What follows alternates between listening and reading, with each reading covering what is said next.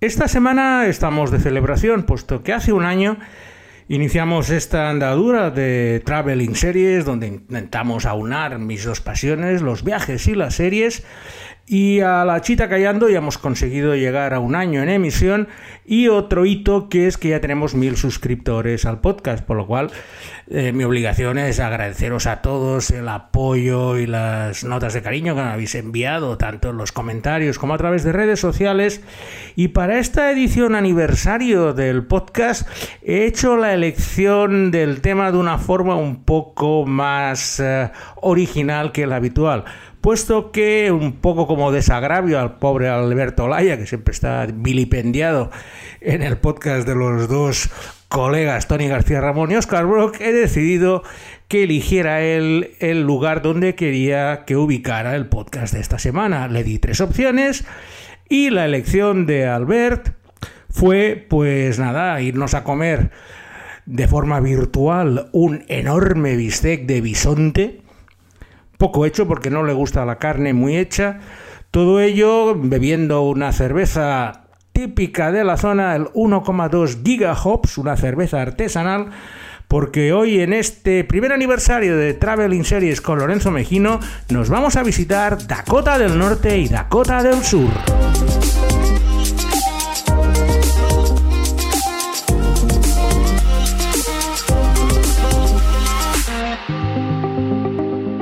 Los dos estados de Dakota del Norte y Dakota del Sur son de esos lugares que si te pongo un mapa de Estados Unidos mudo con los 50 estados, pues seguramente no sabrías ubicar exactamente. A ver, más o menos la zona sabes que está por el norte, por el centro y por el norte de los Estados Unidos, pero bueno, son unos de esos estados que han sido creados geométricamente, es decir, del paralelo tal al meridiano tal, y de hecho al principio era un territorio, que era el territorio de Dakota, pero era tan grande y por circunstancias políticas decidieron dividirlo en dos hacia 1889, que es cuando se unieron a, a, la Unión de Estados Unidos de América, pero los políticos locales, para tener más puestos en el Capitolio y en el Senado, pues decidieron dividir Dakota en Dakota del Norte y Dakota del Sur, para de esta manera pues tener dos representantes cada zona en el departamento, en, el, parlamento y tener cuatro en lugar de dos.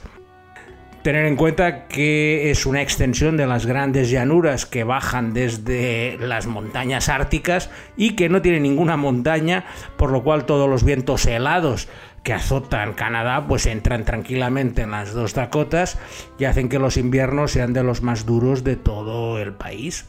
Mientras que en verano la situación es otra, puesto que hace bastante más calor. Las temperaturas pueden llegar a 30 o 35 grados y la característica principal del lugar es que son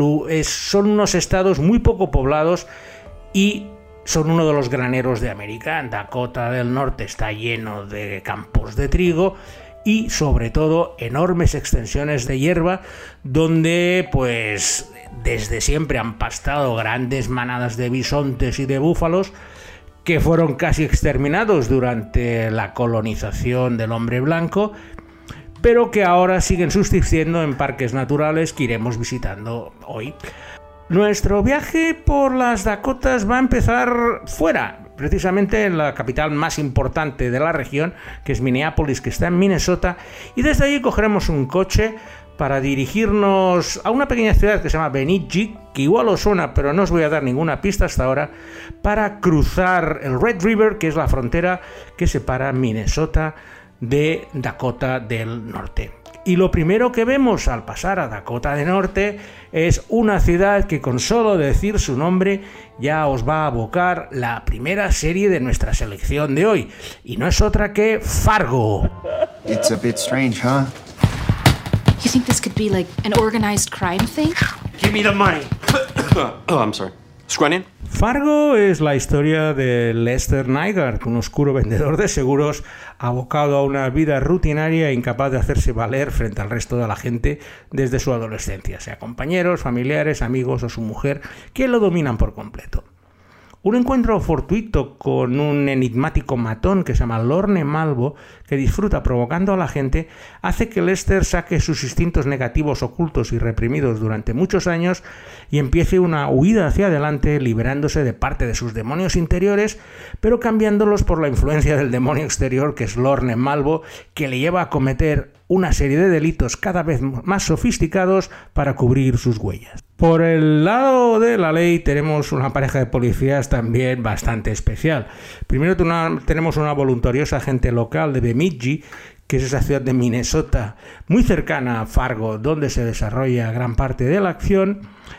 y a la que se une un policía de la capital del estado, Duluth, que es bastante inútil, eh, vamos a ser claros. Entonces, claro, esta pareja por un lado enfrentado al eje del mal que representa el Lorne Malvo y su discípulo Lester Nygaard, eh, confrontan una comedia negra que si recordáis es una continuación, está inspirada en la, película, la famosa película de los hermanos Cohen, Fargo, pero en este caso está más inspirada en los paisajes que reproducen la misma trama. Eh, Noah Hawley, su creador, ha decidido hacer una historia completamente diferente, estructurada en, esos, en torno a esos cuatro personajes principales, que son con los que empieza y acaba la serie en un perfecto círculo cerrado, y los que hacen avanzar la historia, aunque de una manera muy poco convencional. Fargo se ha desarrollado como una serie antológica, cada temporada es una historia diferente y está ubicada en diferentes lugares, pero a nosotros que estamos en Fargo no podemos dejar de obviar la mejor escena de toda la serie, que es la de un tiroteo en un edificio de Fargo que te deja absolutamente pasmado delante de la pantalla ante la belleza de las imágenes que ves que te hacen rebobinar para volver a verla varias veces porque es un tiroteo donde solo escuchas los disparos y algunos fogonazos que se van viendo a través de las ventanas. Y por eso Fargo pues es la apertura de honor de nuestro viaje por las dos Dakotas. No es muy difícil orientarse por las Dakotas puesto que solo hay unas pocas carreteras y casi todas son en línea recta. Por lo que vamos a coger la interestatal que sale de Fargo hacia la capital de Dakota del Norte, Bismarck, para ir recorriendo estas llanuras inacabables hasta llegar a medio camino entre las dos ciudades principales donde se encuentra Jamestown, que es el lugar donde se encuentra el Museo Nacional del Búfalo y la Village Frontier, un sitio donde recrean cómo era la vida, la dura vida en Dakota del Norte en el siglo XIX.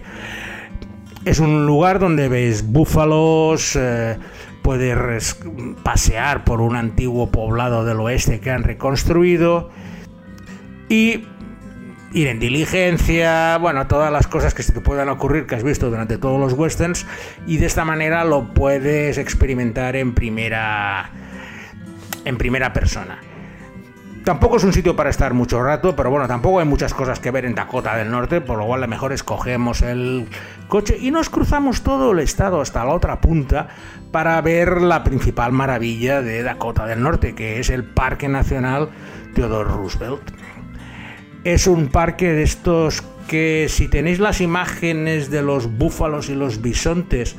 pastando alegremente por amplias extensiones de terreno onduladas y con la nieve en invierno, esa es la imagen del Parque Nacional Teodoro Roosevelt. Es muy fácil de visitar, lo que pasa es que, bueno, mm, tampoco tienes muchas cosas que hacer. Si quieres ir caminando, eh, puedes estar horas viendo más o menos el mismo paisaje, un paisaje precioso, pero mm, solo puedes hacerlo durante la temporada de primavera-verano, porque en invierno te vas a pelar de frío. Y en esta zona oeste de Dakota del Norte se han descubierto bastantes yacimientos petrolíferos y que han sido el tema de una serie que no vais a conocer porque apenas duró 10 episodios, pero que está completamente enraizada en este tema petrolero de Dakota del Norte y su nombre es Blood and Oil, sangre y petróleo. The richest areas of oil are on land previously thought barren. They're at least 10 times bigger than the Saudi field. This is it. This is the reason we came down here. I'm just looking to develop this land. Tell you what I'm gonna do for you, young buck. Bridge people will be out here tomorrow at noon. You bring me 100,000 and get here before them. we got ourselves a deal. Blood and Oil es la historia de una joven pareja que en busca de fortuna se traslada a un pueblo de Dakota del Norte, un pueblo ficticio que se llama Rock Springs, donde se ha hecho el descubrimiento más grande de petróleo de la historia de los Estados Unidos. A la llamada de esa nueva fuente de riqueza acuden muchísimas personas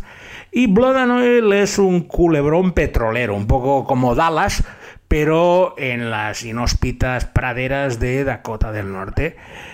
La historia está planteada en el choque entre estos dos jóvenes que llegan en busca de fortuna con los caciques de la zona, donde destaca por encima de todos el magnate petrolero Hub Briggs, que está interpretado por Don Johnson, muy lejos de sus trajes de diseño italianos de corrupción en Miami, pero que todavía da el pego como el, eh, el, multimillonario propietario de casi todos los campos de petróleo de la zona. No puede faltar, pues, su mujer, Carla, que es una, pues, la típica persona que se encarga de organizar todos los asuntos sociales y fiestas en ese lugar donde precisamente lo que es el, uh, el prestigio y la alta sociedad escasea y por supuesto tienen dos hijos, el malvado primogénito Wick y una hija ilegítima mulata que ha sido acogida en el seno de la familia. La historia es un culebrón puro y duro. Todos acuestan con todos, todos engañan a todos, pero el, el escenario de estas llanuras inmensas de Dakota del Norte y el cambio que supone en el modo natural de vida de las personas, esa riqueza súbita que va a suponer esos enormes campos de petróleo, es el, uh, el tema principal de Blood and Oil, que fue estrenada, iban a hacer 13 episodios, pero apenas hicieron 10 y ya la cancelaron. No era nada del otro mundo, a ver, como culebrón era entretenido, pero poca cosa más. El paisaje más característico de esta zona de Dakota del Norte y ahora que vamos a pasar a Dakota del Sur es lo que denominan las Badlands, que son unas formaciones rocosas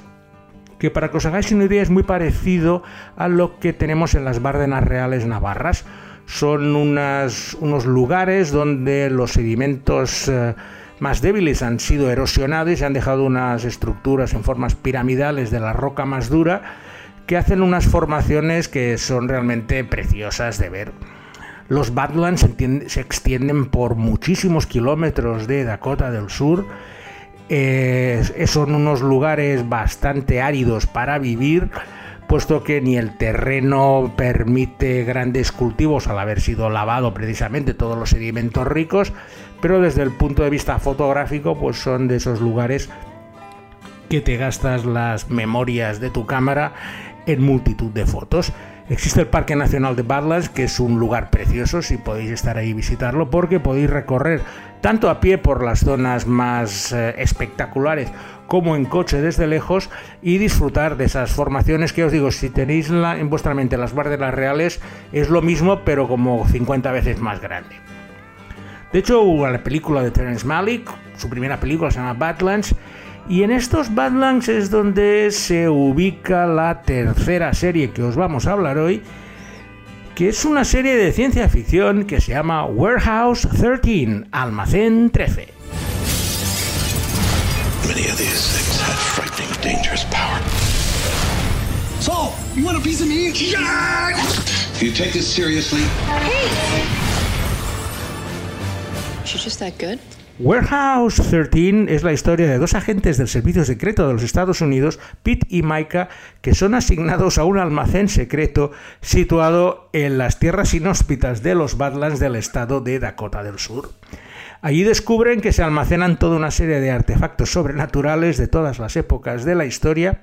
que tienen características especiales que pueden ser muy peligrosas si caen en malas manos o sencillamente se usan de forma poco cuidadosa. La historia se inicia con la llegada de estos dos agentes a las instalaciones del almacén 13. Ambos consideran que su nueva misión es como un destierro por errores cometidos en su desempeño habitual,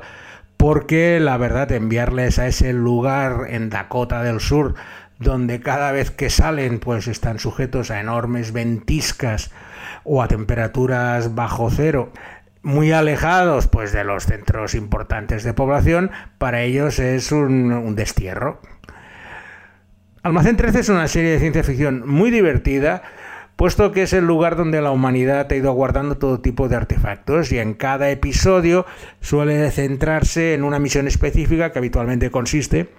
en que nuestra pareja de agentes, ella con una memoria excepcional y él con una rara habilidad para captar buenas o malas vibraciones de la gente, tienen que localizar en el exterior algún objeto que está descontrolado y haciendo de las suyas para capturarlo y traerlo al almacén para su contención y catalogación. Warhouse 13 es una serie muy divertida dentro de la ciencia ficción, pero no se lo toman muy en serio. Los protagonistas pues te van a hacer reír y el esquema del procedimental semanal con el artefacto de la semana la verdad es que funciona. Duró cinco, cinco temporadas en sci-fi y encima cerró como quiso y con un muy buen final de serie. Muy cerca de esa zona de los Badlands tenemos las dos atracciones principales de Dakota del Sur. Por un lado tenemos el cañón Spearfish, que sería el cañón del arpón, que es unas cascadas y unos ríos que circulan casi tocando al estado de Wyoming, en la frontera entre Dakota del Sur y Wyoming, y que es un lugar poco habitual dentro de la aridez de la zona, y tiene sus cascadas, sus lagos, y mm, es ideal para, para pasar dos o tres días paseando por la zona. Pero sobre todo, la mayor atracción de Dakota del Sur y, una de las principales de Estados Unidos es una que seguramente la conocéis perfectamente, aunque no supierais ubicarla en Dakota del Sur, y no es otra que el Monte Rushmore. El manto de Rushmore es esa imagen que tenéis de las cuatro caras de cuatro presidentes norteamericanos, George Washington, Thomas Jefferson, Theodore Roosevelt y Abraham Lincoln, esculpidas en la cara sur de las montañas Rushmore, que pertenecen a las Black Hills en Dakota del Sur y que son unas esculturas en granito de 18 metros de altura, una altura de 6 pisos para tener una idea más mundana. Las caras empezaron a esculpirse hacia final de la década de los 20 con el objetivo de atraer algo de turismo a una de las regiones más empobrecidas de los Estados Unidos. El resultado fue excepcional, puesto que es una de las eh, atracciones turísticas más importantes, con varios millones de habitantes. Y además hay que tener en cuenta que no es sencillo llegar allí. Yo me acuerdo que cuando estuve, pues me tuve que hacer un desvío de casi 600 kilómetros de donde venía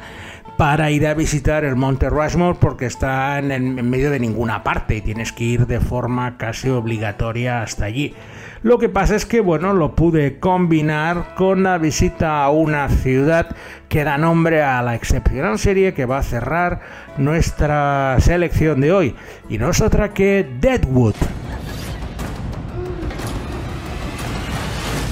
Welcome to fucking Deadwood. Run for your fucking life. Deadwood es una ciudad nacida a partir de la fiebre del oro en Dakota,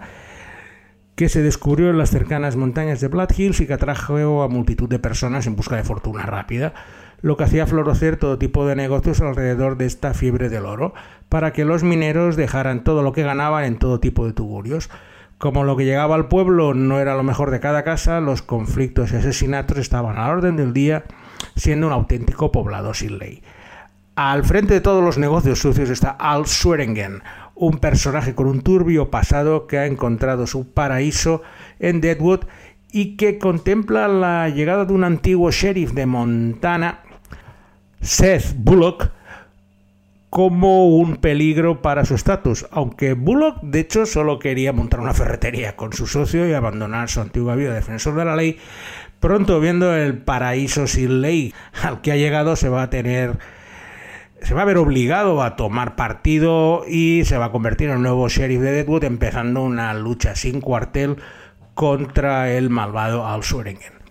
Deadwood es una maravilla, es uno de los mejores westerns televisivos que se ha hecho de la mano de David Milch. Su piloto fue dirigido por Walter Hill, un director que, personalmente me encanta. Y la suciedad, la mayoría de personajes que todos han llegado allí buscando la riqueza, pero que no dejan de ser unos desgraciados, hace que el universo de Deadwood sea uno de los mejores que se han creado en televisión. De hecho, el final de la serie tras tres temporadas fue muy abrupto, pero finalmente nos obsequiaron hace poco, el año pasado, con una película que cerraba a la perfección todas las historias de esos personajes tan pintorescos que poblaban Deadwood diez años después y tengo que reconocer que vinieron absolutamente todos los actores a retomar sus personajes.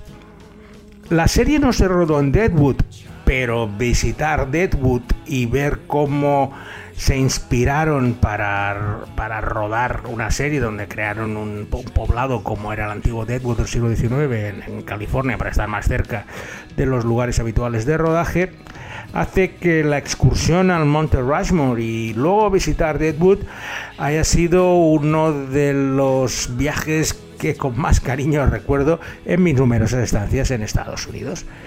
Y nada más, eh, hoy vamos a cerrar esta edición aniversario agradeciendo de todo corazón a Alberto Laya, que hoy estará muy contento por haber elegido el tema del viaje, darle las gracias de nuevo por su magnífico trabajo durante estos 12 meses a cargo de la producción del podcast. Y nada más, eh, muchas gracias a todos y os emplazo la semana que viene para una nueva edición de Traveling Series con Lorenzo Mejino.